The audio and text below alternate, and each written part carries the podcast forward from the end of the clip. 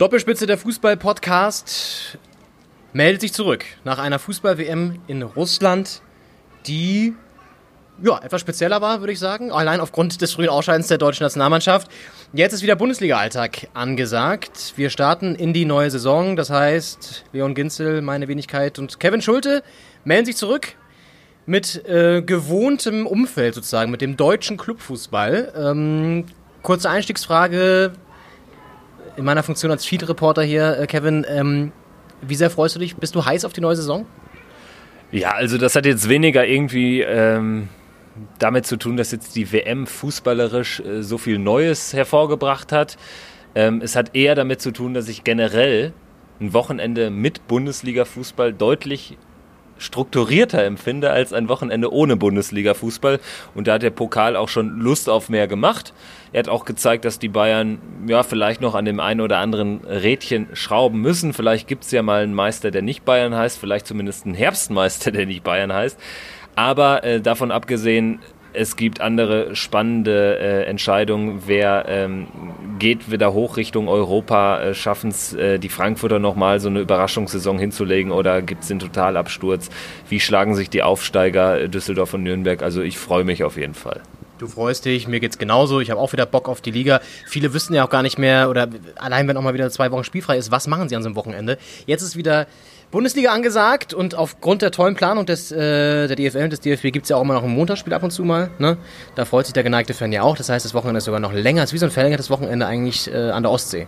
Äh, mit noch mehr Fußball zum Leidtragen oder zum Leidwesen der Fans, die natürlich auswärts anreisen müssen. Ähm, dazu vielleicht an anderer Stelle mehr. Was haben wir vor in dieser Folge? Wir gehen die Clubs, die 18 an der Zahl, durch werden mal länger, mal kürzer darüber plaudern, was uns so erwartet bei denen ne? ähm, und schauen uns mal an, wer eventuell Überraschungspotenzial hat, du hast angesprochen, wer ist das neue Frankfurt letztendlich ähm, und wer ist vielleicht der Bayernjäger und wer muss vielleicht auch um den Abstieg kämpfen. Das sind so ein bisschen vielleicht die äh, Richtung, in die es geht und worum du uns hörst, bei Spotify ja vielleicht oder bei iTunes, äh, lass uns gerne eine Bewertung da.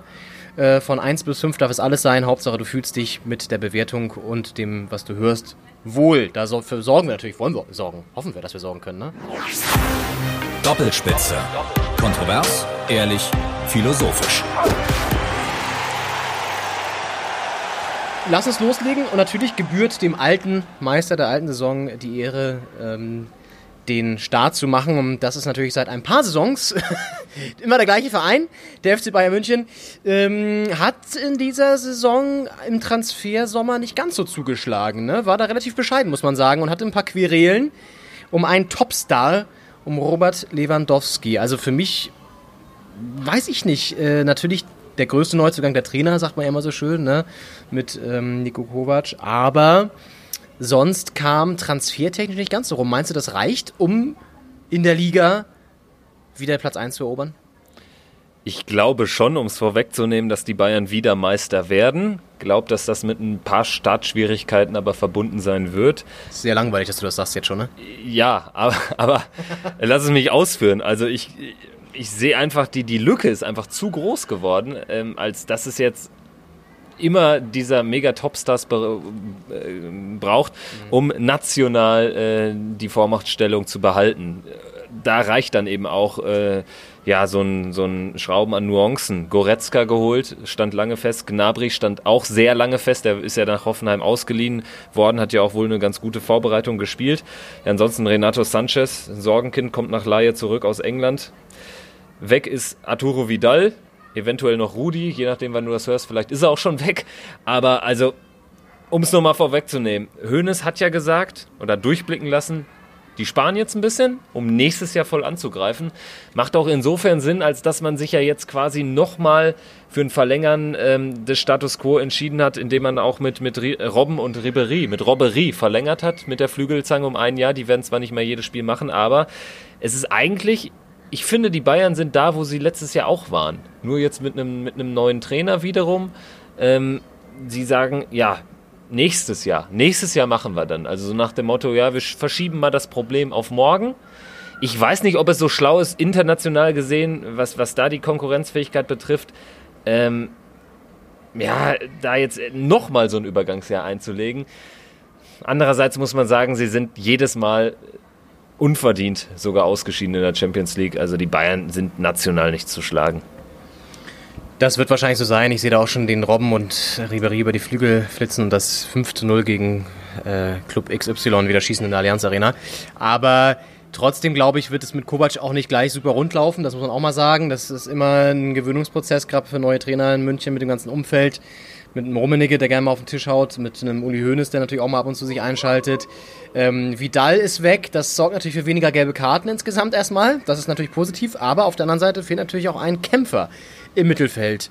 Ähm, könnt, glaubst du, es könnte, könnte ein Problem werden für die Bayern, dass jetzt so ein Charakterkopf wie Vidal nicht mehr da ist? Oder ist es eher vielleicht sogar gar nicht so schlecht, dass einer, der vielleicht auch mal ein paar Probleme macht, weg ist? Na, also ich muss sagen, Vidal hat ja jetzt eigentlich gar nicht mehr so die krasse Rolle gespielt im, äh, in der Vorsaison. Wo ich eher vielleicht ein Problem sehe, klar, man muss sagen, die Bayern entschlacken ihren Kader enorm.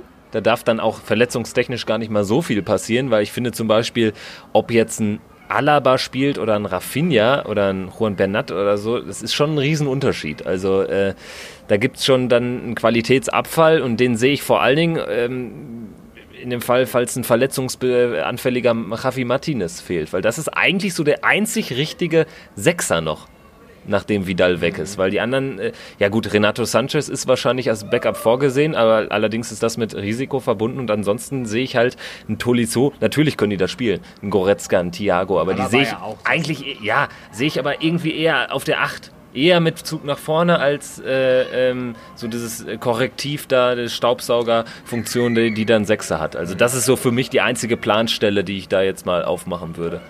Okay. Ansonsten gab es ja, um das nochmal kurz zu thematisieren, noch vier Querelen im Transfersommer um Lewandowski, um Jerome Boateng. Geht er jetzt, bleibt er jetzt? Die natürlich auch an so einer Schwelle sind, alterstechnisch nochmal ins Ausland gehen zu wollen, gehen zu können. Aber offenbar waren die Angebote nicht da ist ja auch speziell, sich dann wieder auf den alten Verein zu besinnen und sich zu konzentrieren zu müssen. Könnt mir vorstellen, gut, Lewandowski jetzt trotzdem äh, relativ ähm, äh, souveräne Vorbereitung auch teilweise gespielt. Supercup, das war das Spiel, genau, worauf ich äh, hinaus wollte. Drei Tore gemacht gegen Frankfurt. Ähm, der wird sich wahrscheinlich wieder finden, aber trotzdem hat das ja auch ein bisschen für Unruhe gesorgt. Ne? Also so easy peasy war die Vorbereitung dann doch nicht. Ja, also ich finde, man kann es so runterbrechen, dass es tatsächlich ein paar mehr Fragezeichen gibt als in den letzten Jahren. Das hängt auch mit Kovac zusammen, wo ich aber schon glaube, dass einer mit Stallgeruch bei Bayern nie so verkehrt ist. Das hat auch die Vergangenheit eigentlich gezeigt, weil Heinkes, der den Verein kannte, hat den Verein ja auch gut geführt. Ähm, hat bei Hollerbach aber zum Beispiel bei, bei, Hamburg nicht funktioniert. Ne? Ja, oder mir fällt auch gerade ein, Klinsmann war in Bayern jetzt auch nicht so. Allerdings, da wurden auch Buddha-Figuren aufgestellt, da lag der Fokus dann auch, glaube ich, generell woanders. Ich glaube einfach, Kovac ist insofern guter, weil er mit einer ganz schwierig äh, zu trainierenden Mannschaft, Eintracht Frankfurt, so viel erreicht hat. Also mit, mit, mit vielen Nationalitäten. Er kann auch, glaube ich, einen Umbruch managen. Das hat er in Frankfurt gezeigt. Deswegen, glaube ich, ist Kovac auch quasi schon Vorgriff auf den Umbruch, der dann wirklich nächstes Jahr aber kommen muss. Wie ist deine Einschätzung abschließend zu Kovac bei Bayern? Kovac bei Bayern kann ganz gut funktionieren, wenn man ihn machen lässt. Also wenn die, wenn das Umfeld auch nicht nach der zweiten Niederlage in Folge, was ja bei Bayern schon eine halbe Katastrophe ist, ähm, die den Verstand verliert und ähm, kurzfristig wieder die Nummer äh, zu Jupp Heynckes wählt, ja, ähm, dann kann das Ganze funktionieren. Ich, was auf jeden Fall kommen muss, wie du schon sagst, ist irgendwann mal dieser Umbruch bei den Bayern, weil es kann ja nicht sein, dass jetzt auch ein Robben Ribéry dann nochmal zwei Saisons ranhängen. Irgendwann muss da auch mal Schluss sein. Das reicht immer für die nationale Spitze, keine Frage. Irgendwann fällt auch das nicht mehr. Aber international wirst du damit nicht gewinnen. Ich sehe auch dieses Jahr in der Champions League, ganz ehrlich, mit dem Kader, sage ich dir auch, das wird wieder Maximum auf Viertelfinale, Halbfinale rauslaufen. Auch wenn die alle erfahren sind und eine an Erfahrung dazu gewonnen haben sehe ich da eben nicht die ganze internationale Spitzenklasse, die zum Beispiel die sich jetzt Juve auch geholt haben, im Ronaldo oder so, ja, beispielsweise. Die sehe ich bei den Bayern nicht. Da werden wir nochmal kommen, äh, zu kommen bei einer anderen Folge. Aber das ist immer so ein bisschen frustrierend, dass man sagen muss, naja, für die Bundesliga reicht es locker, aber darüber hinaus irgendwie nicht so wirklich. Ja, sehe ich auch so. Also ich glaube, man macht es sich halt auch zu einfach, was ich natürlich anfangs auch gesagt habe, dass sie sehr unverdient ausgeschieden sind immer. Aber es ist ja auch kein Zufall. Also wenn ich da an einem Halbfinale gegen Atletico denke, wo sie wirklich äh, vier, fünf Dinger machen müssen oder auch Real im Hinspiel letzte Saison, Real in der äh, Saison davor im Viertelfinale. Ähm, das, irgendwann ist es ja auch irgendwann hängt es ja auch irgendwo an irgendwelchen Stellen mit Qualität zu, zu, äh, zusammen. Ja. Das muss ja so sein, weil sonst würde man nicht jedes Jahr so unverdient oder ja, so, so äh, auf, auf bittere Art und Weise ausscheiden ähm, gegen Ende der Champions League. Ich glaube auch nicht, dass es dieses Jahr für den Champions League-Titel reicht. Das sehe ich ehrlich gesagt nicht. Ähm, da muss schon viel zusammenpassen. Gut, schließen wir die Bayern ab. Als Meister sehen wir sie anscheinend beide ja. Das ist ja schon mal für diese Folge das Entscheidende. Insofern schließen wir das Kapitel FCB und gehen zu Schalke über. Letztes Jahr eine der besten Saisons seit langem mal wieder absolviert, Tabellenzweiter geworden mit Tedesco auf der Bank, einen richtig guten Trainer in Kombination mit Heidel, glaube ich, auch ein ziemlich gutes Duo, das sich da gefunden hat im Ruhrpott. Und ich muss dir ganz ehrlich sagen, ich finde, die haben sich auch mit am besten verstärkt. Ähm, wenn man sich das mal anschaut, Uth geholt, ähm, Sané vor allen Dingen für die Abwehr nochmal. Serda aus Mainz gekommen für relativ viel Kohle, ich glaube 11 oder 12 Millionen, interessanterweise. Mascarell, äh, Frankfurt, der auch mal sehr solide gespielt hat. Skripski aus ähm, Berlin von Union und vielleicht ja noch Rudi. Also äh, klar, auch Abgänge, ne? Goretzka, der jetzt bei den Bayern spielt, Kehrer, der für über 37 Millionen, was waren das, äh, nach Paris gegangen ist und natürlich der elende äh, und sich sehr lange gezogene Wechsel von Max Meyer. Äh, da habe ich übrigens ein Interview jetzt gelesen, wo er ähm, sagt, dass Crystal Palace auf jeden Fall das Niveau hat, was Schalke besitzt. Ja. Vielleicht sogar ein bisschen stärker. Ja, sicherlich wird in England auch bei Mannschaften, die im Abstiegskampf äh, äh, postiert sind, viel Geld ausgegeben und da sind nominell natürlich äh, hohe Marktwerte äh, im Umlauf. Aber ich glaube jetzt, also Crystal Palace gegen Schalke in der Champions League würde ich gerne mal sehen. Sehe ich jetzt ähm, die Schalke dann doch ein bisschen besser und damit müsste eigentlich auch der Weltklasse-Spieler Max Meyer klarkommen mit dieser Aussage. Ja, der sich das, glaube ich, selber so ein bisschen äh, anders vorgestellt hat, wie es läuft mit dem Transfersommer. Aber gut, er ist nicht mehr bei Schalke. Ansonsten, wie siehst du das? Können Sie die Leistung aus der letzten Saison bestätigen mit Platz 2? Ja, ich muss ein bisschen ausholen. Also knappe, eklige Spiele waren es ja häufig, die sie gewonnen haben. Dann nimm bitte das Mikro in die Hand, weil dann, wenn du ausholst, dann dauert es immer. also, da möchte ich ein bisschen ansetzen, weil jetzt haben sie die Champions League. Und zwar ist das nochmal was anderes. Und da denke ich mir, vielleicht fehlt dann am Wochenende wenn dann nach, keine Ahnung, nach äh, Inter Mailand, Real oder ähm, ähm, Manchester United dann Mainz, Augsburg oder Nürnberg kommen, vielleicht fehlt dann da ein bisschen die Frische, auch in so einem ekelhaften Auswärtsspiel. Andererseits glaube ich, sie haben eben, was das betrifft, gut eingekauft. Sie haben jetzt nicht diesen einen Königstransfer gemacht, sondern haben Ut ablösefrei geholt. Sehr dafür die 10, 11 Millionen, wie angesprochen. Mascarell in der ähnlichen Preisklasse. Sané, das ist auch, das, das hält die Abwehr wirklich zusammen. Naldo, Sané, Nastasic ist für mich, weil sie spielen ja auch die Dreierkette äh, vornehmlich, ist für mich ein Bollwerk. Also da wird auch, glaube ich, dass das ist insofern natürlich auch irgendwie wahrscheinlich ein effizienter Fußball, wenn man den über über ähm, den drei vier Tagesrhythmus strecken muss, weil man eben sich eher auf die Defensive konzentriert. Das ist natürlich was anderes, wenn man jetzt immer Halligalli äh, äh, Party nach vorne rennt. Deswegen glaube ich, ich traue es zu, dass Tedesco das gut moderiert, dass er den Spagat schafft. Sehe Schalke jetzt aber nicht unbedingt auf Platz zwei oder drei zementiert. Kann, wenn schlecht läuft, auch auf fünf runtergehen. Das wäre so meine, meine Maßgabe, Platz zwei bis fünf glaube, dass sie knapp die Champions League schaffen und ähm, also wieder sich qualifizieren und in der Champions League hängt es natürlich ein bisschen auch von der Gruppe ab. Das werden wir dann auch noch en Detail besprechen, wenn es soweit ist. Aber ähm, jetzt wird sich zeigen, ob Tedesco wirklich so ein Sensationstrainer ist. Wenn er das jetzt auch gut moderiert kriegt mit der Doppelbelastung oder Dreifachbelastung, dann sieht es gut aus. Mhm. Ja, das ist richtig. Also ich glaube, ich traue ihm das zu auf jeden Fall. Der, das, sorry, der wirkt auch mal sehr ruhig, aber sehr äh, bestimmt in dem, was er, was er macht. Er hat, glaube ich, ein ziemlich gutes Konzept, eine gute Ansprache auch an die Spieler. Das ist ja mit das Wichtigste, glaube ich, den Spielern zu vermitteln, was man möchte. Da scheitert ja der ein oder andere Trainer dran, der vielleicht auch ein super Konzept hat, das aber einfach nicht vermitteln kann. Ähm, das denke ich wird klappen. Sie haben natürlich auch eher, wenn man sich das mal anschaut, die Defensive verstärkt, wobei gut mit Ut und, und Skripski, Ut und Skripski. Aber so weißt du, vom, vom, vom, vom, vom Gewicht ist ein Sané natürlich fällt da aus der Reihe. Ist jetzt, die haben jetzt keinen Top-Stürmer nochmal nachgelegt oder so. Mascarell ist ja auch jemand, der eklig auf der 6 spielt. Also Sie, sie, sie, haben ja ein klares Konzept, das merkt man. Also sie wollen das natürlich jetzt nicht unbedingt nur von vorne spielen, sondern weiter eher aus einer massierten äh, Defensive heraus. Genau, also werden wir sehen, wie das dann läuft in dieser Saison. Ich denke auch, sie haben alle Chancen, den zweiten Platz nochmal zu erobern. Haben natürlich auch mit ein bisschen mehr Konkurrenz zu kämpfen. Vielleicht, weil man natürlich sich auf Schalke einstellt und weiß, wie die so ticken. Und äh, ja, Projekt Tedesco, mal sehen, wo das in diesem Jahr hingeht oder in dieser Saison. Weiter geht's, Tabellendritter, auch das natürlich eine kleine Überraschung. 1899 Hoffenheim mit Julian Nagelsmann noch an der Seitenlinie, danach bei RB Leipzig. Und ähm, das vielleicht mal als Einstiegsgedanke. Ich würde ja sagen, das ist gar nicht so schlecht, dass er jetzt noch da ist, weil ganz ehrlich, er kann jetzt in Anführungszeichen machen, was er möchte, auf mal ein bisschen ausprobieren, weil er ist ja eh weg. Und ob das jetzt schief geht oder nicht, sei jetzt mal ganz, ganz in die, in die, in die Tonne gesponnen, ist dann auch erstmal wurscht. Aber er ist so ein bisschen den Druck los, glaube ich, liefern zu müssen. Weißt du, was ich meine? Er weiß, er ist eh nächstes Jahr weg und jetzt kann er ein bisschen rumexperimentieren, will auch bestimmt nochmal einen Erfolg landen, warum nicht? Hat er, glaube ich, auch äh, bei der Freunde, war es, glaube ich, in dem Interview gesagt. Ähm, und da wirkte er sehr gelöst und da wirkte er auch sehr ähm, nach dem Motto, das war die richtige Entscheidung und ich habe Bock jetzt nochmal letzte Saison anzugehen mit Hoffenheim. Also ich glaube, um das als These zum Einstieg von Hoffenheim, ich glaube, das ist kein Nachteil, dass er jetzt da noch so eine Übergangssaison spielt. Nee, glaube ich auch nicht, weil das Gefüge, das passt ja auch. Also es nimmt ihm ja auch keiner übel.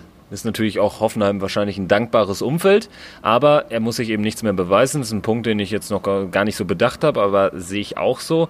Glaube aber dennoch nicht, dass sie nochmal sich für die Champions League qualifizieren, weil ich meine, letztes Jahr muss man sagen, da hatten sie zum ersten Mal diese Belastung mit Europapokal, haben aber die Europa League wirklich weggeschenkt, teilweise damit C11, äh, äh, mit einer C11 äh, gespielt äh, und sind äh, sang- und klanglos ausgeschieden. Das können sie sich jetzt nicht erlauben. Sie haben Champions League, sie haben andere Gegner und das wird schon Kraft kosten. Und da sind natürlich dann auch ja, vielleicht in der Offensive die, die ähm, Option nach einem U-Transfer zu Schalke nicht die allergrößten. Joe Linton hat drei Buden gemacht nach seiner Laie von Rapid Wien jetzt im ersten Spiel gegen Lautern im Pokal. Belfodil zuletzt in Bremen gute Ansätze gezeigt, aber es ist jetzt nicht die Spitzenklasse. Also ein Kramaric darf zum Beispiel nicht ausfallen. Das ist richtig, ja, das ist absolut richtig.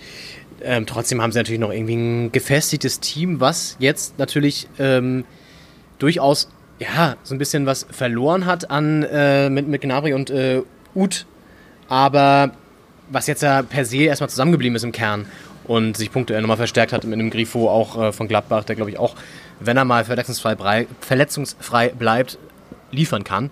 Ähm, insofern Hoffenheim, klar, Champions League ist immer ein anderes Brett. Aber auch da gilt, glaube ich, für die, die nehmen das einfach mit als Erlebnis. Ich meine, die wissen, vielleicht so schnell kommt das nicht mehr wieder. Gruppenphase jetzt schon vielleicht mit zwei geilen Gegnern schon, drei geilen Gegnern und dann ähm, nimmt man es einfach als Erlebnis mit und ob man da jetzt am Wochenende die super Leistung abrufen kann, danach ist ja vielleicht auch erstmal nebensächlich. Aber ich glaube, in Sinsheim Juventus Turin zu empfangen, ist, glaube ich, auch nicht so schlecht. Da freut sich ein gewisser Herr Hopp auf der Tribüne, glaube ich, auch. Wo landen die dann überhaupt? In Mannheim? Da ist ja, glaube ich, ein kleiner Flughafen, ne? Ja, oder reisen mit dem Zug an vielleicht auch.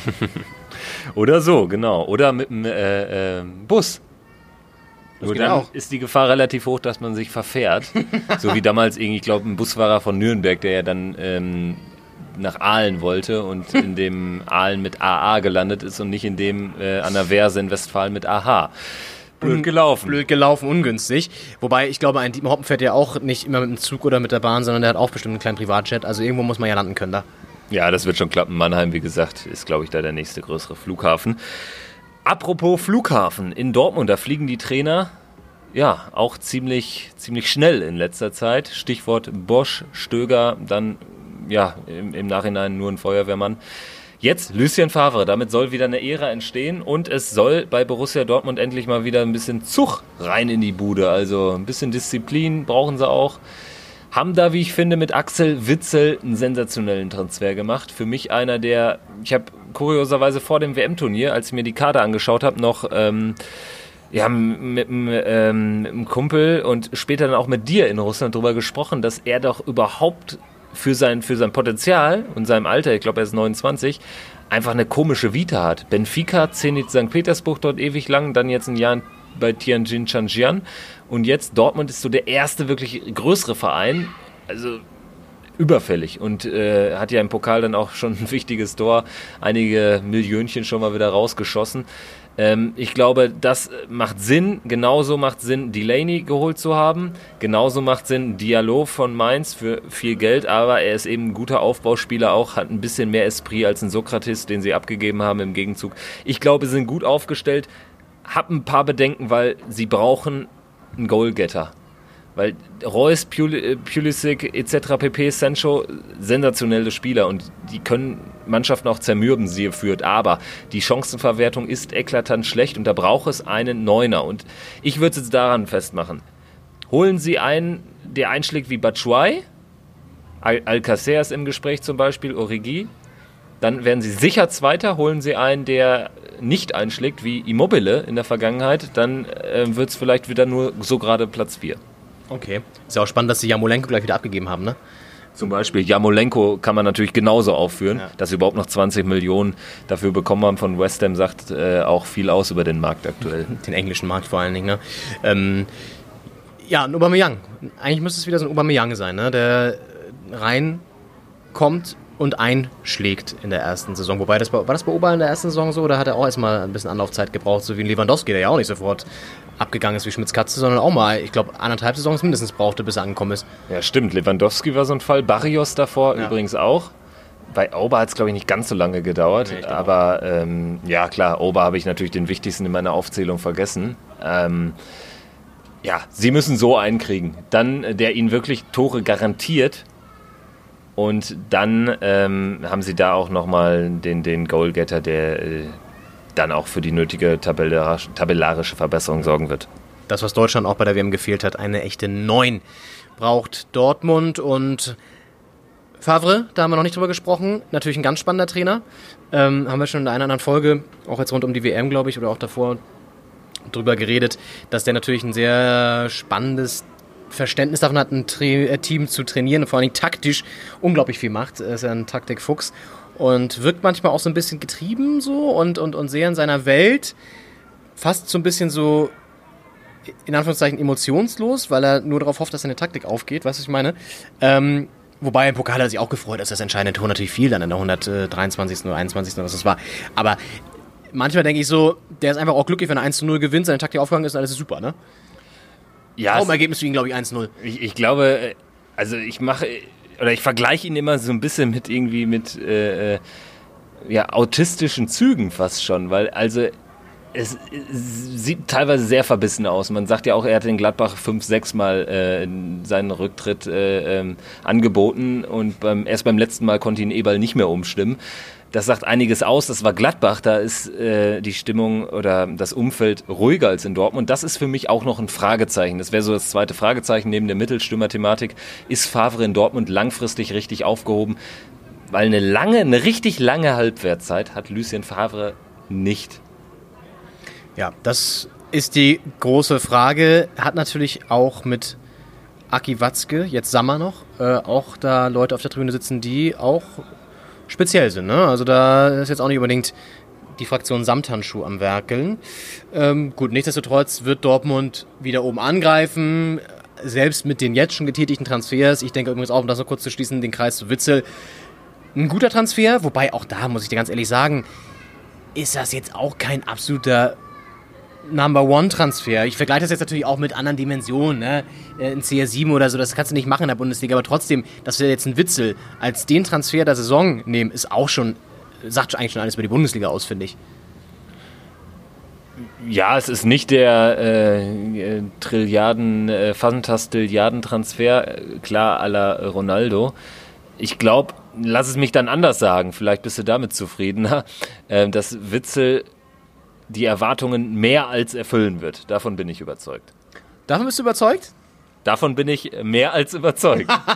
ja, ich sage auch, das ist kein, das ist, natürlich ist es ein guter, aber ich finde es interessant, dass wir jetzt über einen Spieler, der aus der chinesischen Liga kommt, äh, natürlich mit Belgien Weltmeister äh, Dritter geworden ist, ja, äh, aber dass jetzt der sozusagen hier unseren Transfersommer retten soll in Deutschland und Dortmund den Arsch rettet in der, in der Liga, das finde ich halt interessant, dass wir so schon angekommen sind. Weißt du, was ich meine? Früher waren das noch so, Leu so Leute wie Javi Martinez, der für 40 Millionen gekommen ist, oder äh, ein, äh, hier ein Thiago oder so von Barcelona. Das waren noch die Transfers, wo gesagt, wow, halt auch noch nicht so in Anführungsstrichen alte Spieler, ausentwickelte Spieler. Genau, ja. äh, Martinez sicherlich das Ja. beste Beispiel in dem Fall, der für viel Geld als Vorgriff auch geholt wurde, äh, bevor er wahrscheinlich ein Jahr später schon für äh, das Doppelte gegangen wäre, irgendwo anders hin nach England. Ja, ist richtig. Das ist natürlich dann ein bisschen Aktionismus, geht aber mit der gesamten ähm, Transferstruktur in der Liga fast einher, dass äh, ja so ein bisschen der Weitblick verloren gegangen ist. Und das ist übrigens, glaube ich, auch was, was sich ähm, ja im ganzen DFB, DFL, äh, äh, auch in der äh, Europapokalbilanz niederschlägt. Ja. Gut, da müssen wir vielleicht mal generell drüber reden. Ich finde halt auch, dass die Bundesliga. Also man hat jetzt nicht so die neuen frischen Gesichter dabei, wo man sagt, okay, geil, das ist, das bringt jetzt die Saison, außer jetzt vielleicht ein Witzel vielleicht mal, ja. Wo man sagt, geil, dass die gekommen sind, was sehr viele interne Wechsel, jetzt ja auch mit Delaney zum Beispiel oder ein Sané, alles vom Bundesliga-Club zu Bundesliga-Club gewechselt. Ähm, sehen wir jetzt auch nochmal gleich bei, bei Leverkusen mit, mit Weiser und Radetzky oder so.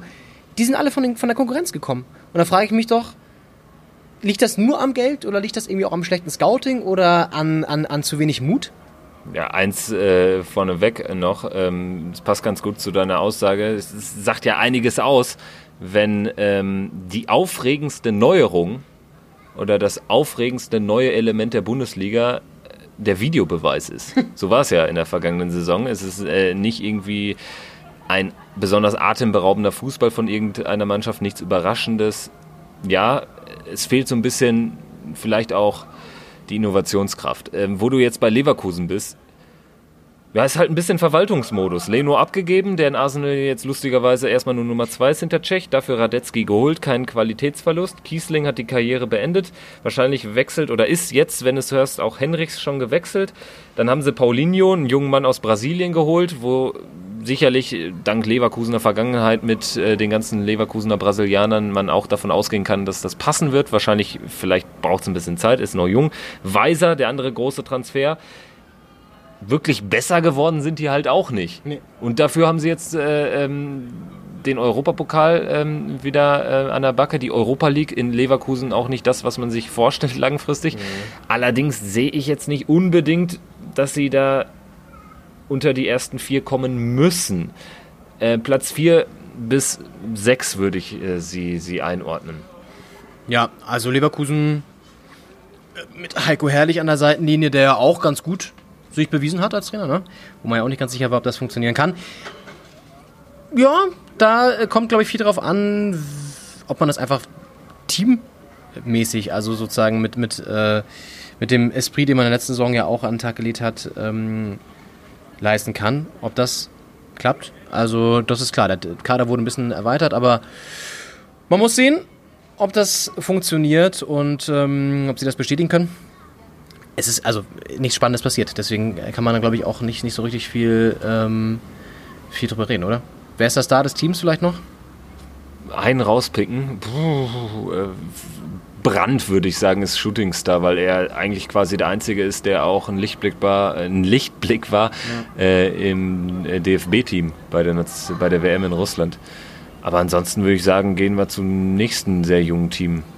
Richtig, obwohl äh, Bailey könnte man noch sagen bei, bei, bei Leverkusen. Bailey, ein. ja, ja, absolut. Ähm, das könnte was sein. Ja, gehen wir weiter. Zu ähm, RB Leipzig.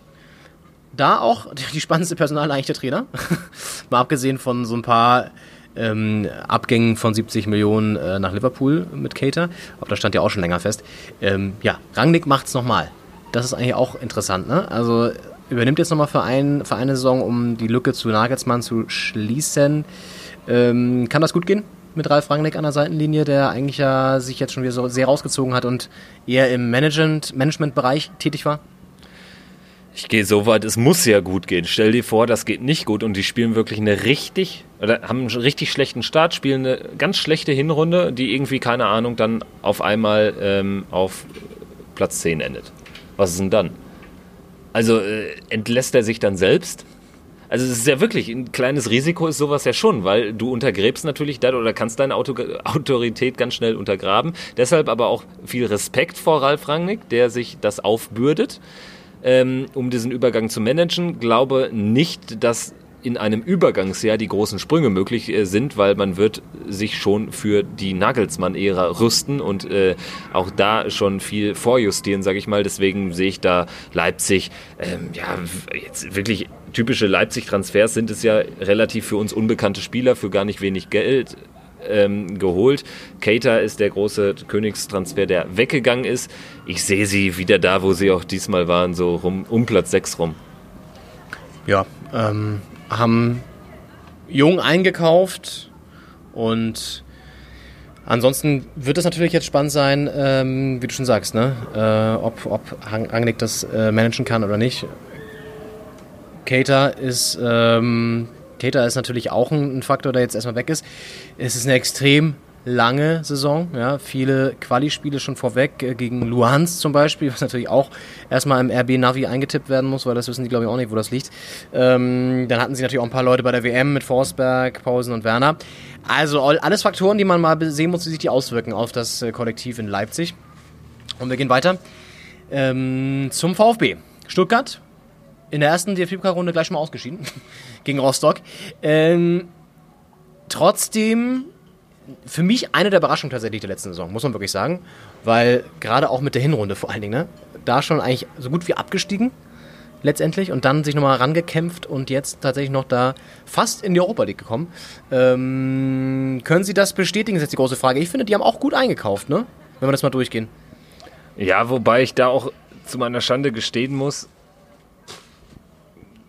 kann ich jetzt so gar nicht einschätzen. Ich vertraue da auf den äh, sehr guten Kaderplaner äh, ähm, Reschke, nicht mehr Kaderplaner, sondern Sportdirektor, aber ist als Kaderplaner bei Leverkusen und Bayern groß geworden, der ähm, sich wieder überall bedient hat. Mafio, Manchester City war zuletzt nach Girona ausgeliehen, Partnerclub von Man City. Ähm, Gonzales, ein Stürmer äh, aus Argentinien, Marc Oliver Kempf, 23 Jahre alt, Innenverteidiger Freiburg, den kennt man. Sosa wiederum Außenverteidiger aus Zagreb kennt man nicht. Deswegen äh, viele Fragezeichen, glaube aber, dass das wieder passen kann. Ob da jetzt aber ein Pavard wieder drunter ist und ein Donis und ein Tommy äh, äh, unter diesen jungen Leuten, ist halt die Frage. Es ist kaum zu toppen und ehrlich gesagt sehe ich das noch nicht, dass sie wieder so eine äh, so eine äh, starke Saison spielen ähm, oder dass sie geschweige denn an die Rückrunde unter Korkut anknüpfen. Also ich schätze sie eher im grauen Mittelfeld ein. Möchte aber auch betonen, dass ich die Pokalniederlage bei sowas eigentlich kaum einfließe, äh, einfließen lasse. Ich kann mich daran erinnern, bei Gladbach das letzte Mal Erstrunde aus in Darmstadt, danach sind wir in die Champions League gekommen. So, ja, um das mal zu sagen, nee, glaube ich auch nicht, dass es eine Rolle spielt. Kann ja manchmal sogar ein bisschen so den Druck nehmen, gleich so eine, so eine Niederlage am Anfang gehabt zu haben und dann zu wissen, Achtung, Achtung, wir müssen die Saison mal ein bisschen aufpassen. Ähm, ich finde den Kader trotzdem gut und ich finde auch die, die Neuzugänge mit Didavi und Castro vor allen Dingen bringen nochmal neue Qualität rein, die denen gefehlt hat, vielleicht an manchen Stellen auch noch in der letzten Saison. Ähm, Gomez ist da weiterhin dabei, der jetzt natürlich aus der Nationalmannschaft zurückgetreten ist, ähm, sich jetzt äh, in Anführungszeichen auf Stuttgart konzentrieren kann, aber nein, aber so, weißt du, so ähm, sind schon, glaube ich, ganz gut insgesamt aufgestellt, aber über Platz 8 oder so wird es, glaube ich, auch nicht hinausgehen. Kann ich mir irgendwie gerade nicht vorstellen. So, dann zu einem Club, der auch in der ersten Pokalrunde ausgeschieden ist und das als Pokalsieger, die Eintracht aus Frankfurt. Jetzt mit Adi Hütter an der Seitenlinie. Kovac weg. Trotzdem, ja, ist es natürlich jetzt alles ein bisschen, ähm, obwohl man das ja schon wusste, dass er weg ist, ein ziemlich krasser Neuanfang und auch eine kleine, kleine Dämpfer gleich am Anfang gewesen mit dem Pokal aus. Gute Nachricht ist, ein Rebic spielt noch, ist noch mit dabei. Boateng ist aber weg. Ein ganz herber Verlust, wie ich finde. Was ich auch nicht ganz verstanden habe, warum der jetzt nach Sassaulo geht. Hast du das verstanden? Kennst du da die Hintergründe? Ich habe wohl gelesen, dass irgendwie seine Familie in Mailand wohnt und es ist ja nicht weit von Mailand entfernt. Dann ist er auch ja ein Modepapst wie sein Bruder und Mailand statt der Mode es hat sicherlich auch Lifestyle-Gründe und äh, glaube ihm auch, dass das natürlich dann da eine Rolle gespielt hat. Er hatte ja auch ein gewisses Alter erreicht, hat mich dann aber doch überrascht, dass er auf einmal dann so schnell jetzt weg war. Wird sich aber auch gesagt haben, auch wie ein Oma Mascarell, die dann deren Angebot von Schalke gekriegt hat oder Radetzky von Leverkusen oder Wolf von Dortmund, besser wird's nicht in Frankfurt. Und wenn man sich die Namen anhört, Boateng, Radetzky, Meier, Karriereende, keinen neuen Vertrag gekriegt. Ich finde, ähm, da ist vor allen Dingen menschlich richtig viel mhm. flöten gegangen, ja. was nicht kompensiert wurde. Ja. Das glaube ich nämlich auch. Das glaube ich auch. Ich meine, ähm, sie haben jetzt ja nochmal so einen Nottransfer gemacht mit Kostic, der jetzt ja auch nicht unbedingt die Charaktergranate ist. Natürlich spielerisch gut und, und, und technisch super, ja, keine Frage. Aber der jetzt irgendwie vom, vom Profil nicht so richtig was geben kann. Ähm, so ein bisschen, äh, vielleicht müsste der, der, der Manager, ähm, hier der, der Sport, wie heißt der noch? Der, der, der, der Präsident, Entschuldigung. Ja, wie heißt er denn? Fischer. Der, Nein. Peter Fischer, Peter Fischer. richtig. Der hat doch so gegen So. die AfD, AfD gewettert. Genau. Leider keine Unterstützung bekommen von anderen Managern. Das fand ich ein bisschen, äh, ein bisschen merkwürdig. Hat er sich selbst auch drüber gewundert. Das ist so ein Charakterkopf, den äh, die Frankfurter ja auch äh, in Spieler projizieren konnten in, Ja. im letzten Jahr. Und darum wird es auch wieder gehen, die schnell herauskristallisieren äh, zu lassen, da eine Führungsstruktur zu kriegen, weil ich glaube, Ross, Abraham etc. reichen nicht aus. Also ähm, ich sehe die deutlich absacken. Am Ende glaube ich nicht an den Abstieg.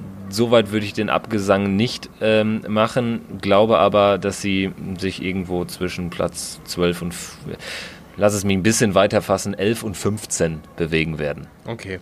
Ja, leider Gottes muss man das so sagen, ne? Weil es hängt natürlich ein bisschen davon ab, manchmal kann so eine Situation ja auch ähm, dafür sorgen, dass man sich zusammenrauft und äh, sich zusammen überlegt, hey, alle schreiben uns schon nieder. Wir sind jetzt in der ersten Runde ausgeschieden. Wir haben da einen neuen Trainer, auf den die Leute nicht so gut klarkommen. Wir haben prominente Abgänge gehabt, aber lass uns doch einfach das Beste draus machen und lass uns jetzt die Saison trotzdem erfolgreich gestalten. Das kann ja auch funktionieren. Und wenn da irgendwie mal so eine kleine Serie drin ist mit drei, vier Siegen am Anfang vielleicht sogar direkt, kann das auch schon wieder schnell in die andere Richtung gehen. Und was ich so gelesen habe von Adi Hütter, ist das ja auch ein ganz spannender Trainer, so von der Einstellung, von der Taktik her auch. Das las ich in dem einen Video, was ich gelesen habe. Im Kicker war es, glaube ich, sehr spannend, einfach so vom, vom, vom, von der Denke her. Mal sehen, ob er das ummünzen kann. Ne? Also, das ist natürlich dann immer die Frage. Schauen wir mal. So, jetzt kommen wir zum Verein. Der ist dir nicht ganz so wichtig. Sollen wir den übergehen? Borussia, ähm, wie heißt das hier? Mönchengladbach. Dann, danach kommt Hertha, übergehen wir dann auch. Ja, überspringen wir die beiden. Nein, die äh, Gladbacher, die relativ souverän natürlich in der ersten Runde des Pokals weitergekommen sind. Auch ein bisschen, Das relativ kannst du aber auch streichen bei einem 11-1. naja, ganz knapp sich durchgesetzt, sagen wir mal so. Ähm, nein, da ist ein bisschen alles ein bisschen auch beim Alten geblieben, aber so ein paar Abgänge gab es dann doch, ne? Ja, Westergaard ist weg Ja. für 23 Millionen ungefähr. Kann man für ihn mitnehmen. Also ich finde, musste man nehmen, das Angebot. Ähm, ist in Southampton jetzt. Griffo ist weg für ein paar Millionen. Bobadilla ist zurück in seine Heimat, äh, beziehungsweise kommt ja aus Paraguay, aber ist zu den Argentinos Juniors gegangen. Ja, und ansonsten hat man das Geld investiert in Plea, Mittelstürmer, Nizza. Ein kleiner, bulliger Mittelstürmer. Mich erinnert er ein ganz bisschen an Hulk, der ja auch in der Versenkung verschwunden ist in China. Aber so würde ich ihn äh, jemanden beschreiben, der ihn noch gar nicht gesehen hat. Also nur im entferntesten Sinne. Ansonsten Lang äh, von Basel soll ähm, rechts in der Verteidigung spielen. Paulsen von Midtjylland, spannender Mann, ganz junger Mann, äh, soll äh, den, das Backup für Wendt sein auf links in der Verteidigung. Kann äh, sehr weit einwerfen. Also Stichwort Standards, vielleicht auch eine Komponente und Neuhaus, der ähm, So, ist das der Däne, der immer bei der WM so eingeworfen hat? Oder ist das, war das noch ein anderer? war tatsächlich nicht, nicht bei der äh, WM dabei, aber kommt aus Dänemark, also Vielleicht eine aus Midtjylland. Spezialität. Vielleicht üben die das da. Vielleicht machen die das in der Schule, Schulsport, einwerfen. Sind doch alles gute Handballer in Dänemark, ne? So sieht's aus. Ja, und äh, einen möchte ich noch hervorheben. Äh, Florian Neuhaus hat äh, Gladbach von 60 verpflichtet schon im Vorjahr, ist dann nach Düsseldorf gegangen, hat dort eine äh, tragende Rolle beim Aufstieg gespielt. Das ist ein guter und ganz wichtig, bevor ich an dich weitergebe, ein neues System. 4-3-3 und ich glaube, das wird der Schlüssel sein, dass wir nicht mehr Neunter werden zum dritten Mal in Folge. Ich glaube, ich bin vorsichtig optimistisch, glaube an Platz 6 möchte, ja, 5 bis 7 wird es sein. Ich hoffe auf Platz 6 und die Europa League. Ja, die Hoffnung stirbt zuletzt, ne? So sagt man ja immer. Ähm, ja, das hängt wieder so ein paar, von so ein paar Faktoren ab, glaube ich. Also, irgendwie haut mich das jetzt nicht so von der, von der, von der Bank, die Zu- und Abgänge, sag ich dir ganz ehrlich. Ich meine, Pleak, wenn der einsteckt, alles gut so. Und ein Hazard gehalten und so, da ist jetzt nicht viel Qualität weggegangen, außer Westergaard vielleicht. Aber ich weiß nicht, ob das jetzt so reicht, um sich zu, so stark zu verbessern, weiß ich noch nicht. Klar, neues System kann was bringen. Du hast auch Konstanz auf der Trainerbank und so, alles, alles gut. Weiß ich noch nicht, sehe ich noch nicht so richtig, weil sich auch andere Vereine da oben natürlich ganz gut verstärkt haben mit Dortmund, Schalke, Leverkusen ist gleich geblieben. Gut, ja, hört schon auf. Ich meine, da ist natürlich auch dann die äh, Distanz Platz 5 und 6 nicht mehr so weit. Aber ähm, ja, weiß ich noch nicht. Man muss sich ein bisschen natürlich äh, mal anschauen, wie es in den ersten 4, 5, 6 Spielen läuft. Wenn es da gut reingeht, dann kann, kann das auf jeden Fall was werden. Aber ich weiß nicht, also hängt auch davon ab, ob so ein Player, ähm, hier ist gerade eine Wespe, äh, Grüße, ähm, soll einschlägt. Trikot, soll das Dortmund-Trikot ausziehen. Oh, die Wespe, ey. Ja, der West im Sommer 2018. Ähm, hängt davon ab, ob ein Player einschlägt, würde ich sagen, ob das, ob das wirklich Platz 5 bis 8 wird, weil ähm, ansonsten mit Westergaard, der auch einer weg ist, der auch mal bei Standards ganz gut genetzt hat. Ne? Habt ihr da jetzt irgendwie, wen könnte, wer könnte das machen stattdessen jetzt? Ja, da ist ein Qualitätsverlust, das stimmt. Westergaard wurde ja direkt auch nicht ersetzt, sondern Elvedi rückt von rechts außen, äh, wo er dann lang spielen soll, in die Mitte. Hat dort übrigens statistisch gesehen sogar bessere Werte als Westergaard. Heißt aber nicht, da gebe ich dir recht, dass äh, wir dadurch äh, bei Standards besser werden, weil da bleibt jetzt nur Ginter. Ähm, ich muss dem ein bisschen widersprechen. Ich mache es nicht an Player fest glaube eher, es hängt damit zusammen, ob das neue System wirklich mehr äh, Tiefe ins Spiel bringt, ob das umgesetzt werden kann. Hasstedt im Pokal ist kein Maßstab. Ich glaube, darauf kommt es an. Notfalls äh, schlägt Player halt nicht ein, dann sind halt natürlich 23 Mille verbrannt, aber dann spielen vorne halt Azar Traoré auf den Flanken ähm, äh, oder Hermann Johnson in B-Besetzung und in der Mitte ähm, Raphael Stindl, dann ist es auch gut besetzt. Aber ich glaube eher, es hängt vom System ab. Okay, gut, dann gehen wir mal zu meinem Club. Ähm, zur Hertha und ähm, müssen wir mal ein bisschen auf die Zeit achten hier, sonst labern wir zu viel. Äh, bei Hertha werden wir natürlich ein bisschen länger noch verweilen, das ist klar. Nein, aber äh, da ist es ähnlich wie bei Gladbach. Ich meine, relativ langweiliger Transfersommer. Äh, der prominenteste Abgang war Mitchell Weiser, Haraguchi, Schieber, mein Gott, ich meine, ähm, das ist jetzt nicht so dass ich da sage, oh Gott, das ist ja der riesen Qualitätsverlust und neu dazugekommen sind jetzt noch nicht die Knaller, ne? Also jetzt gerade Grujic geholt, einen jungen Serben, der ein bisschen gehypt wurde nach den ersten Trainingseinheiten, aber das sind halt auch nur die ersten Trainingseinheiten. Köpke geholt von Aue, Klünter von Köln. Ich meine, wenn das schon die Transfers sein sollen, dann weißt du auch, was die Uhr geschlagen hat, ne? Del Rossum von Man City ausgeliehen, oder nicht, nicht ausgeliehen, aber ähm, geholt als jungen Holländer, wo auch keiner genau weiß, was der äh, langfristig leisten kann und so ein paar Jugendspieler hochgezogen. Da, also mir fehlt da einfach noch der ein oder andere Neuzugang, wo ich sage, ja, der bringt uns qualitativ nach vorne, weil so richtig viel ist da wirklich nicht passiert im Sommer. Und klar, jetzt kann man sagen, Konstanz äh, und, und die gleichen ähm, Leute, das kann auch funktionieren. Hat im Pokal ja auch ganz gut funktioniert. Eine Mörderbude von Platten hat der, hoffe ich jetzt einfach mal bleibt, weil wenn der jetzt auch noch weggeht, A, wieder Qualitätsverlust, B, ob man das Geld eins zu eins investieren kann, weiß ich einfach nicht, glaube ich nicht. Ähm, es wird wieder auf den Mittelfeldplatz hinauslaufen. Vielleicht, wenn es gut läuft, mal unter die Top 10, sowas wie zwischen 7 und 10, aber ganz ehrlich, mehr rechnen wir jetzt nicht aus. Also ich denke mal eher, dass es zwischen 10 und 13 wieder am Ende sein wird. Und was auch okay ist, was ich ganz cool finde, dass Dada echt konsequent auf die Jugend setzt. Also dass er auch einen Arne Meyer jetzt da hochzieht und der wahrscheinlich auch Stamm spielen wird. Dann hast du ähm, mit Dada Junior und ein paar anderen Leuten, Toruna Riga und so, die reingekommen sind, Mittelstädt einfach auch bewusst Leute, die in der ersten Elf dann spielen und den Jugendlichen unten zeigen, guck mal, ihr habt die Chance, hier im Olympiastadion mal irgendwann aufzulaufen, wenn ihr ein bisschen Gas gebt. Das ist natürlich auch wichtig. Das heißt bei anderen Vereinen wie bei Bayern oder Dortmund ja ganz, ganz äh, äh, weniger, hast ja viel weniger, weil die natürlich äh, viel mehr einkaufen und ähm, die Jugend sozusagen aussperren und bei Hertha ganz, ganz gut durchmischt wird, finde ich. Also meine Prognose Platz 10 bis 13, nicht so richtig viel zu erwarten. Ja, letztes Jahr Platz 10. Ähm, sag vorneweg, besser wird's nicht, eher schlechter. Da sehe ich so ein bisschen die, die Gefahr schon gegeben. Heißt nicht, dass ich den Kader schlechter finde. Ähm, das ist nicht unbedingt der Fall.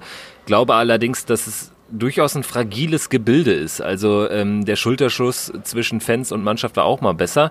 Stichwort ähm, diese Marketingstrategie, die ganze Marketingpolitik rund um den Verein, die den aktiven Fans deutlich zuwidergeht. Ähm, Leon, du kannst alles sein, auch Herr Tana. Das ist der aktuelle Marketing-Claim. Ähm, ich glaube, von Jung, Jung von Matt heißt ja, glaube ich, die Agentur, die das Ganze initiiert. Ist mir ein bisschen viel Trara drumrum. Da kann man auch mal leicht den Fokus verlieren. Dada ist auch einer, der ja, manchmal ein bisschen, bisschen sperrig daherkommt, äh, vielleicht manchmal auch ein dünnes Nervenkostüm hat. Ich glaube, zu 60 Prozent werden sie diese Position ja, rund um Platz 10 bestätigen, 10 bis 12 so. Wenn es doof läuft, fehlen aber eben auch nur vielleicht drei Siege, die man nicht holt und man landet im Abstiegskampf. Also möchte ich nicht ganz ausschließen, glaube aber eher so an Platz 10 bis 12. Da muss natürlich nochmal die Lanze brechen für Paul Dardai. Ich meine, dass der ein äh, dünnes Nervenkostüm hat, mag sein, aber wenigstens pusht er seine Jungs und, und, und, und äh, stellt sie auch mal vor die oder haut auch mal auf den Tisch. Also ich, ich finde Paul Dardai schon ein ziemlich cooler Typ. Der macht das für seine Verhältnisse, was er auch bei Hertha ja auch an, an, an Spielermaterial und an Geld hat, macht er das ziemlich vernünftig, glaube ich. Und irgendwie finde ich es geil, dass er, dass ein Ex-Spieler sich so lange hält auf der Trainerbank. Das finde ich schon ganz geil. Also ich mag ihn. Paul, Grüße an dieser Stelle äh, in den ungarischen Weinkeller. Ähm, und ich, ich lasse jetzt einfach gar nicht mehr zu Wort kommen, weil das lassen wir jetzt einfach so stehen. Werder als nächstes hat auch, ich sag mal, vielleicht sogar den Transfer des Sommers getätigt, ne? Einen altbekannten jungen Mann wiedergeholt, der wirklich, äh, glaube ich, das Fußballeralter schon leicht überschritten hat. Ich dachte kurz, du sprichst Davy Klaassen an, den, den Rekordtransfer, der sehr gehypt wird natürlich auch, ja. wahrscheinlich auch zu Recht. Ähm, und dann wollte ich direkt reingrätschen und sagen, wie Witzel, den redest du mir madig und äh, äh, Klaassen findest du so geil oder was? Nein, aber Pizza. Das Natürlich. Ist, das ist großartig. Natürlich. Das ist, das ist sensationell. Ja, das, da geht einem das Herz auf, auch wenn man äh, ähm, eine schwarz-weiße Raute und keine grün-weiße im Herzen hat. Ich find's geil, glaube aber auch, ist ein bisschen viel Folklore dabei, ähm, wo wir bei den Neuzugängen sind. Ich habe Klaassen angesprochen. Supermann, eine Säule in der niederländischen Nationalmannschaft, die allerdings auch mal bessere Zeiten hatte. Für viel Geld geholt, in Everton kaum gespielt, da unter dem Trainerwechsel, unter dem frühen Trainerwechsel äh, gelitten. Ich glaube nur sieben Spiele gemacht. Ähm, ich finde es ein bisschen strange, wie krass er gehypt wird, weil man muss ja in die Rechnung mit einbeziehen, dass sie ihn als Delaney-Ersatz geholt haben. Und sorry, aber Delaney ist ja kein bisschen schlechter als Klassen. Dafür würde ich meine Hand ins Feuer legen. Und ich sehe ein bisschen die Gefahr, dass die äh, Stabilität ein bisschen leiden wird, weil Werder ist schon sehr offensiv aufgestellt. Auch die Außen Augustinsson und Gebre rücken häufig mit vor. Sie haben als richtigen Sechser, weil Klaassen ist ein Achter, als richtigen Sechser nur Bargfrede und das ist jetzt nicht die Bundesliga-Spitzenklasse und verletzen darf der sich überhaupt nicht. Hm. Gut, dafür haben sie aber vorne mit Kruse und Harnik ganz geilen Sturm. Ähm, insgesamt auch mit Kofeld auf der Bank einen coolen Typen, wie ich finde. Sehr authentisch auch. Der eine ganz gute Ansprache hat an die, an die jungen Spieler, glaube ich auch. Und ich weiß nicht, ich habe ein ganz gutes Gefühl bei Werder ich habe ein ganz gutes Gefühl. Ich glaube, bei Werder geht es dieses Jahr mal wieder ein bisschen stabiler zu, in ruhigere Gewässer in der Weser. Ich sage mal, sie werden unter die ersten zehn kommen. Also sowas zwischen, ja, sechs ist vielleicht natürlich zu hoch, aber sowas zwischen acht und elf, würde ich jetzt mal sagen. Ich habe jetzt gelesen, Baumann hat ausgerufen bei der PK vor dem ersten ähm, Spiel, wir wollen nach Europa. Das ist natürlich mal eine Ansage, sehr offensiv. Das ist eine Aussage, um die sich Max Eberl in Gladbach, der deutlich höhere Mittel hat und sicherlich auch einen doch insgesamt noch besseren Kader seit Jahren drückt. Das ist eine Ansage, da muss jetzt auch was kommen. Sehe ich nicht, ehrlich gesagt. Ich glaube, das wird mir ein bisschen zu sehr gehypt mit Klaassen und natürlich Harnik, gute Transfers. Ähm, ich sehe sie da, wo sie letztes Jahr waren, mit ein bisschen Tendenz nach oben, Platz 9 bis 11. Platz 9 bis 11. Gut. Ich würde sagen, die nächsten zwei, drei Clubs, das tut uns natürlich leid, aber können wir vielleicht ein bisschen abkürzen. Ähm, Einfach auch deswegen, weil sie sich jetzt nicht herauskristallisiert haben in der Vorbereitung als, als, die, als die Burner. Vielleicht immer so ein, zwei Sätze würde ich vorschlagen zu Augsburg, Hannover und vielleicht auch Mainz. Augsburg schafft den Klassenerhalt, weil Finn Bogerson rechtzeitig wieder fit wird und die nötigen Tore garantieren wird und sie ja so eine notwendige Wagenburg-Mentalität, sage ich mal, entwickeln und es eigentlich wie immer ist. Augsburg, äh, man hat sie immer auf der Rechnung, aber eigentlich, die machen, eigentlich kann man streichen, die machen eine gute Arbeit dort in der Fuggerstadt und ich glaube, dass es so gerade für Platz 15 oder vielleicht auch mal für Platz 16 reicht, weil besser ist die Mannschaft auch nicht geworden. Ich sehe ein großes Problem auf der Torhüterposition. Gut, jetzt musst du dir natürlich noch eine äh, schmissige offene Frage für mich ausdenken bei Hannover, weil ich äh, zu Augsburg sage ich nichts. Hannover mh, hm, holt 50 plus 1 Punkte, weil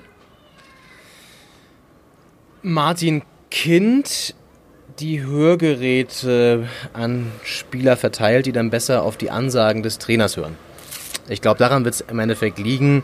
Ansonsten muss man natürlich sagen, hat Hannover vor allem mit Sané, aber auch Harnik viel Qualität verloren dieses, diese Saison. Die Fans sind, glaube ich, wieder ganz positiv irgendwie jetzt eingestellt, ne, haben gesagt, wir supporten das Team mal wieder. Ist ja auch irgendwie geil. ja so, ja, wir feuern euch jetzt mal wieder an im Stadion, ne? So, wollen wir mal nicht so sein. Äh, war ja auch irgendwie total elendige Diskussion, da elende Diskussion letztes Jahr.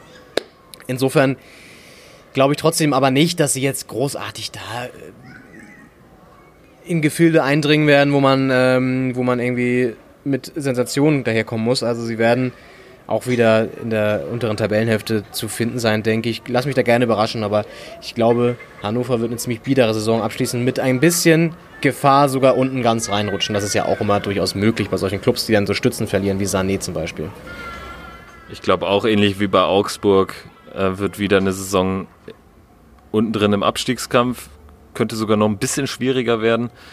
Ähm, sehe sie auch, ja, 13 bis 16, möchte ich nichts ausschließen. Und dann würde ich sagen, machen wir auch weiter mit einem Verein, den man auch ähnlich darunter packen kann, vielleicht eher zu Augsburg als zu Hannover, weil sie auch so eine, ja, vielleicht Wagenburg-Mentalität Jahr für Jahr entwickeln und immer totgesagt sind. FSV Mainz 05. Leon, wie sieht's da aus? Was ist deine Einschätzung? Ja, die haben natürlich auch eine Stütze verloren mit Diallo, der ja mit einer der besten bei ihnen defensiv war. Ähm, haben jetzt sich ganz ja, interessant verstärkt, hast du jetzt hier vermerkt auf unserem Spickzettel. Ähm, trotzdem natürlich auch ein paar echt prominente Verluste. Ne? Diallo Serda hat ja auch für die eine Rolle gespielt, Muto ist natürlich auch nicht zu, ver zu verachten. Ähm, und auch ganz schwer einzuschätzen, wo das hingeht. Also, vielleicht kannst du noch mal kurz erklären, was du sagst, wenn du sagst interessante Transfers. Dann kann man da noch mal vielleicht anknüpfen. Ja, du hast es ja angesprochen. Also Mateta, Lyon, zuletzt ausgeliehen nach Le Havre. Nia KT, das ist der, der nach drei Minuten in Aue im Pokal schon rot gekriegt hat, soll aber eine ganz gute Vorbereitung gespielt haben, muss zu meiner Schande gestehen, ich habe von Mainz nicht viel gesehen bislang. Ähm, und die drei Minuten in Aue waren nicht zu bewerten. Mhm. Dann Kunde, das ist ein äh, Kameruner, von Atletico, der war zuletzt äh, leihweise bei Granada, dann Mwene von Kaiserslautern war einer der besseren dort. Sind alles Spieler, exklusive Mwene, die auch nicht aus Deutschland kommen, keinen Bezug hierher haben? Und das ist für mich ein bisschen, ja, als würden sie die Frankfurt äh, Nummer kopieren, dass man wirklich Spieler holt, äh, die eine Sensationsausbildung genossen haben, Lyon Atletico, die ausgeliehen äh, worden sind, jetzt ja, nächsten Schritt gehen wollen bei einem nicht ganz so großen Verein, die vielleicht bei der großen Nummer es nicht gepackt haben. Und da muss ich halt so ein bisschen an, an, an Eintracht Frankfurt denken, auch wenn ich zum Beispiel, Jovic ist so, so, so, so, so ein Fall. Ähm, gab da einige, äh, ähm, wo ich jetzt beim, beim Mainzer Kader durchgegangen bin, wo ich sage, ja, vielleicht werden die die unliebsame äh, Diva vom Rhein in der Nachbarschaft so ein bisschen ähm, kopieren wollen. Glaub aber nicht so erfolgreich kann es nicht werden. Ich sehe sie wirklich auch Diallo, Serda, Muto, das ist eine ganze Achse. Balogun, auch eigentlich eher ein Stammspieler, spielt in Brighton. Ich sehe sie, ich sehe sie stark gefährdet dieses Jahr. Also das ist für mich Platz 14 bis, bis 18, ist alles möglich. Mhm. Ja, klar. Wobei man das bei denen auch immer denkt, dann hangeln sie sich da irgendwie doch noch hoch, ne? Gut, äh, dann natürlich zu einem unserer Lieblingsclubs, äh, allein wegen des Trainers, ähm, SC Freiburg. Der SC Freiburg mit äh, dem Evergreen an der Seitenlinie mit Christian Streich lebt natürlich auch von ihm, irgendwie von seiner, von seiner Fähigkeit, die, die Spieler zu pushen, aber auch vor allen Dingen aus einem kleinen ähm, Etat Großes zu leisten, muss man einfach mal sagen. Ne? Haben sich auch ganz gut verstärkt, muss man sagen, mit Heinz, Waldschmidt, Gondorf. Also so ein bisschen sehr solide verstärkt, aber dass man weiß, die können ihnen auch helfen. Ne? Die werden die Qualität ein bisschen erhöhen und dafür sorgen, dass äh, auch die ein paar Abgänge, die da waren, ähm, ersetzt werden und generell, dass es da wieder so eine kleine Kampftruppe äh, wieder sein wird äh, bei, bei Freiburg und die bleiben für mich auch in der Liga wieder. Also irgendwie habe ich da ein gutes Gefühl. Ja, ich habe auch mal, als ich drüber nachgedacht habe, war von Platz 13 bis auch Abstieg 17 alles drin. Abstieg habe ich aber schnell wieder verworfen, weil ich glaube, ja, Heinz Waldschmidt, Gondorf, Borello von Kaiserslautern möchte ich nur mit reinnehmen, sind so typische Freiburg-Transfers. Spieler, die jetzt nicht mega sexy sind, qualitätsmäßig. Ähm, Aussehen kann ich nicht beurteilen. aber die irgendwie dann doch besser werden, als man sie einschätzt. Und deshalb glaube ich, werden die wieder drin bleiben. Also den einzigen, den sie wirklich so richtig ersetzen müssen, der wehtut, ist auch menschlich gesehen Schuster als Kapitän Karriereende. Aber ansonsten, ich glaube, die bleiben drin. Bleibt Wolfsburg zum dritten Mal in der Relegation drin? Das ist jetzt meine, meine Überleitungsfrage an dich. Zweimal Relegation, einmal Braunschweig, einmal Kiel geschlagen. Bruno Labbadia. Übersteht er die Saison? Das ist meine erste Frage in Bezug auf Wolfsburg. Boah, schwer zu sagen. Ich habe es äh, in der Pokalauslosung, die wir äh, bei Facebook rausgeballert haben, zur zweiten Runde ja auch schon gesagt, Wolfsburg sehe ich auch schon wieder da unten irgendwie um Abstieg kämpfen, weil da ist nicht wirklich was passiert. Wir schauen auch gerne mal auf die Zu- und Abgänge, aber ähm, außer Ginczek jetzt vielleicht, äh, Ginczek aus äh, Stuttgart, Origi gegangen und ähm, vor allen Dingen halt auch äh, die Davi, ja, ähm, also das sind natürlich Leute, die kannst du nicht so schnell ersetzen von der Qualität. War der Topscorer auch sogar bei Wolfsburg und ich weiß nicht, also das ist alles so auch so das meandert da vor sich hin. Eigentlich wüssten die, dass die auch mal vielleicht auch mal absteigen sollten, gefühlt, um da irgendwie mal wieder auf den Boden der Tatsachen zu kommen. Richtig erstligereif ist das alles nicht mehr und äh, auch das große VW Polster und der VW-Bonus ja auch scheint auch irgendwie weg zu sein, sonst würden die auch mal ein bisschen mehr Geld reinballern. Machen sie nicht mehr, weil sie sagen, wir wollen unser Image irgendwie anders aufbessern ähm, und, und wollen vor allem nicht mehr so viel Geld da reingeben. Schwierig. Mit am spannendsten noch, dass ein Marcel Schäfer jetzt der irgendwie Sportdirektor geworden ist, der äh, als sonst als Linksverteidiger ja auch ganz gute Saisons gespielt hat. Ne? Ähm, ja, also weiß ich nicht. Vielleicht werden sie es am Ende wieder retten, aber ich sehe die ganz, ganz weit unten wieder. Äh, ich habe mir gedanklich jetzt so eine Pro- und Contra-Liste im Kopf gemacht. Du hast vieles angesprochen. Äh, Schäfer könnte, glaube ich, wichtig sein, hat Stallgeruch, braucht man vielleicht da auch mal. Ähm, dann allerdings haben sie ja Ginczek durch, äh, also Origi durch Ginczek ersetzt, okay. Ähm, aber die Davi als Topscorer weg nicht ersetzen können. Dann finde ich einen starken Mann, auch eine starke Vorbereitung gespielt, Memedi. Für mich ein Spieler, der völlig unterrepräsentiert daherkommt, weil er meiner Meinung nach einfach auch falsch eingesetzt wird. Der ist am besten in der Zentrale, da spielt er gut. Ansonsten ist er auf Außen, finde ich, spielt er eklatant schwächer. Nur in der Zentrale bei Dortmund, äh, bei Wolfsburg spielt Mali. Äh, deutet für mich auf ein gravierendes äh, Problem in der Kaderstruktur auch hin. Und ähm, also zwei Möglichkeiten. Entweder sie steigen jetzt ab, Platz 17, ist ein gewagter Tipp, traue ich denen durchaus zu. Oder sie haben jetzt noch mal einmal so eine Saison, wo sie so auf 12 landen oder so, wie Hamburg, nachdem sie zweimal in Folge Relegation gespielt haben, genau wie Wolfsburg. Danach steigen sie aber ab. Also meine These ist, Wolfsburg wird entweder in dieser oder in der nächsten Saison absteigen, weil es ist allen passiert. Stuttgart hat ein paar Saisons lang unten rumgedarbt, sich kurz vor Schluss gerettet, Hamburg auch. Und es hat sie alle erwischt, es wird auch Wolfsburg erwischen. Das ist eigentlich nur, äh, ja, immer wieder so eine Flickenschusterei und das wird sich irgendwann rächen. Und dann würde ich sagen, zum Abschluss, die beiden Aufsteiger, Düsseldorf und Nürnberg, da werfen wir uns mal wieder ein paar Sätze hin. Ähm, Leon, fangen wir mit Düsseldorf an, ja. das ist deine Mannschaft. Ähm, Fortuna Düsseldorf bleibt die Nummer drei in rheinischen Regionen hinter Gladbach und Leverkusen, in welcher Reihenfolge auch immer. Sie bleiben die Nummer drei. Heißt, sie steigen nicht ab. Warum? Ja, sie können ja aus Nummer drei auch absteigen, wenn die beiden anderen weit oben landen, sie ganz unten. Ich setze voraus, dass Köln aufsteigt, deshalb. Ah ja, okay, gut. Ähm, Düsseldorf bleibt drinne, weil sie das ummünzen können, was Aufsteiger in der ersten Saison in der Liga eins oftmals ummünzen können, nämlich die Euphorie, den Faktor wieder äh, unterschätzt zu werden, auch in der ersten Saison, die Spieler zu haben, die dafür brennen, in der ersten Liga zeigen zu können, was sie drauf haben und die dann in der zweiten Saison richtig wieder abstürzen werden. Keine Ahnung, ich kann mir schon vorstellen, dass es irgendwie so lauf, läuft, ehrlich gesagt. Ähm, natürlich haben sie mit Friedhelm ich bin mein ganzes Leben lang nur Trainer Funkel. Ähm, ich weiß nicht, ob der, also den kennt man ja nur an der Seitenlinie eigentlich, äh, was ja auch schön ist und gut ist. Ähm, einen absolut erfahrenen Mann da, das ist klar.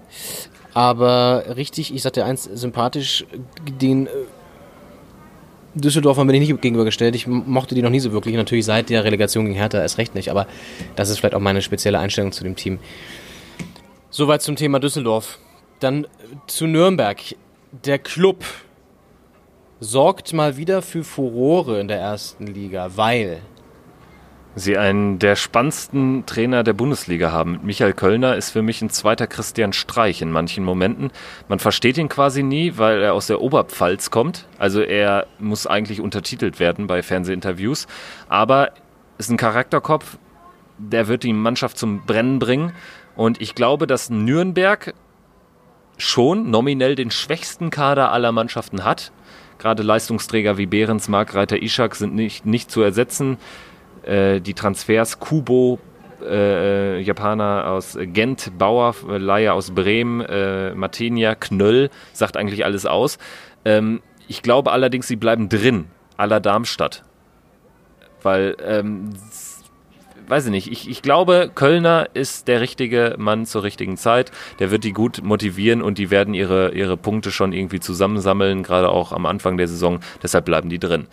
Ja, und damit würde ich sagen, beschließen wir diese Folge und äh, sagen euch, äh, ja, wir freuen uns immer über Bewertungen und hoffen, ähm, es, es, ja, es hat dir gefallen, es hat euch gefallen.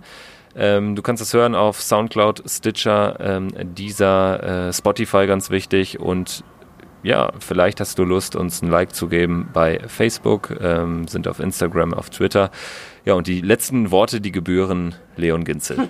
so, so, so gar nicht. Ähm, ja, nein, also ich wollte einfach nochmal sagen, ich habe jetzt wieder Bock auf den Liga-Alltag äh, nach den ganzen äh, WM-Spielen. Der Videobeweis soll ja auch ein bisschen modifiziert werden. Wir sollen uns ja besser informiert werden an der äh, Tafel im Stadion, ähm, an der Leinwand, was gerade zur Phase ist. Im Fernsehen auch.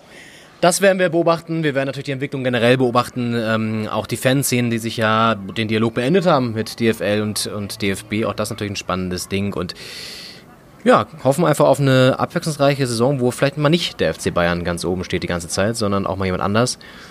Und ähm, vielen Dank Kevin, dass äh, ich deine Expertise heute genießen durfte. Der Dank ist äh, äh, meinerseits. Also hat Spaß gemacht. Ich freue mich jetzt auch noch mehr auf die Saison und äh, ja, hoffe, äh, dass, dass ähm, ihr auch so viel Bock habt wie wir, denn dann äh, ist die Lust auf Bundesliga schier grenzenlos. Was für ein Schlusswort. Philosophisch, wie es zur Doppelspitze passt. In diesem Sinne, macht's gut, gehabt euch wohl, bis zum nächsten Mal. Ciao. Ciao. Doppelspitze. Kontrovers, ehrlich, philosophisch.